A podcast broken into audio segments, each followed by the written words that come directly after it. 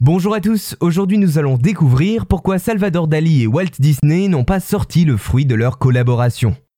Tout d'abord, dans cette histoire, ce sont deux grands univers qui se rencontrent, deux mondes nourris par l'imaginaire et la créativité de leurs maîtres. D'un côté, nous retrouvons Salvador Dali, l'un des peintres les plus célèbres du XXe siècle, apprécié pour son art surréaliste et pour la manière dont il s'est approprié des thèmes comme le rêve ou encore la sexualité. De l'autre, nous retrouvons Walt Disney, pionnier de l'animation et célèbre producteur de films, recordman du nombre d'Oscars du cinéma obtenu avec 22 récompenses à son actif.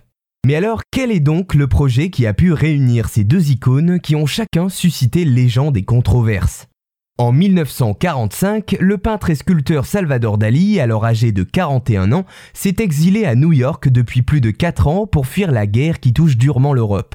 C'est pendant cette période, l'une des plus prolifiques de sa vie, que l'artiste recroise Walt Disney dans un dîner mondain organisé par Warner Bros., la grande société de production américaine.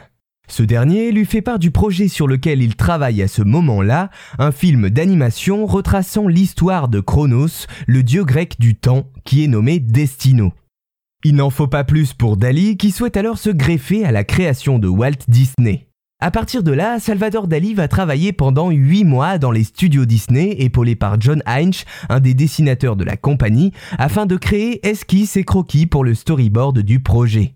Malheureusement pour lui et pour son travail, les problèmes économiques d'après-guerre ont touché Walt Disney et sa société. Le projet Destino est avorté par manque de budget. 18 secondes d'animation sont malgré tout assemblées par John Hitch pour tenter de convaincre Disney de revenir sur le projet, qui finiront au fond des tiroirs de la compagnie après le refus de ce dernier. Mais 54 ans plus tard, en 1999, le neveu de Disney, Roy, décide de réaliser un court métrage de 7 minutes sur les bases laissées par son oncle et Dali. Avec une équipe de 25 animateurs dirigés par le réalisateur français Dominique Monferry, Destino voit enfin le jour en 2003 et est révélé lors du festival d'animation d'Annecy.